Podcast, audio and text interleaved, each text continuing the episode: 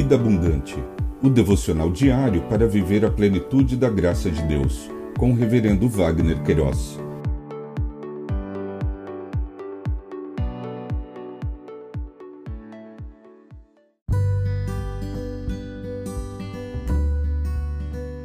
Olá! É um privilégio compartilhar a palavra de Deus. O nosso tema hoje é Adão, o assassinato de Abel. Em Gênesis capítulo 4, verso 8, lemos: Caim disse a Abel, seu irmão: Vamos ao campo. Estando eles no campo, Caim se levantou contra Abel, seu irmão, e o matou. O autor do Pentateuco, nesta porção de texto, registrou esse episódio na vida de Adão, quando Caim assassinou Abel, o seu irmão.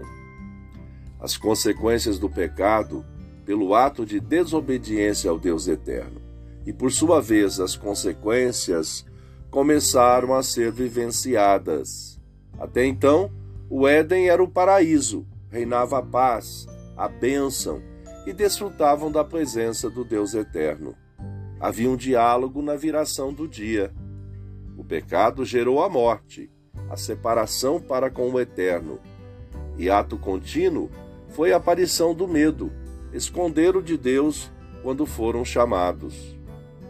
Caim, a sua inveja e perseverança no mal, culminou na intenção maligna e foi as últimas consequências. Deu cabo à vida de seu irmão Abel. Conseguinte, recebeu de Deus a imputação pelo seu ato e conheceu as suas devidas consequências.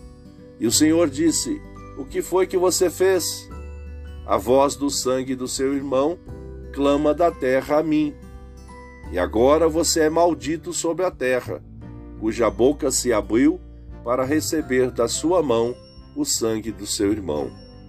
Quando você cultivar o solo, ele não lhe dará sua força.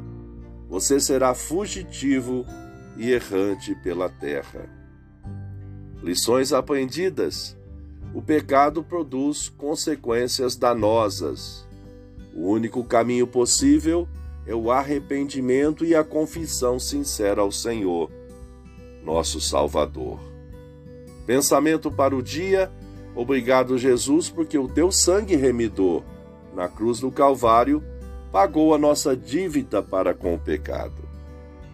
Deus te abençoe.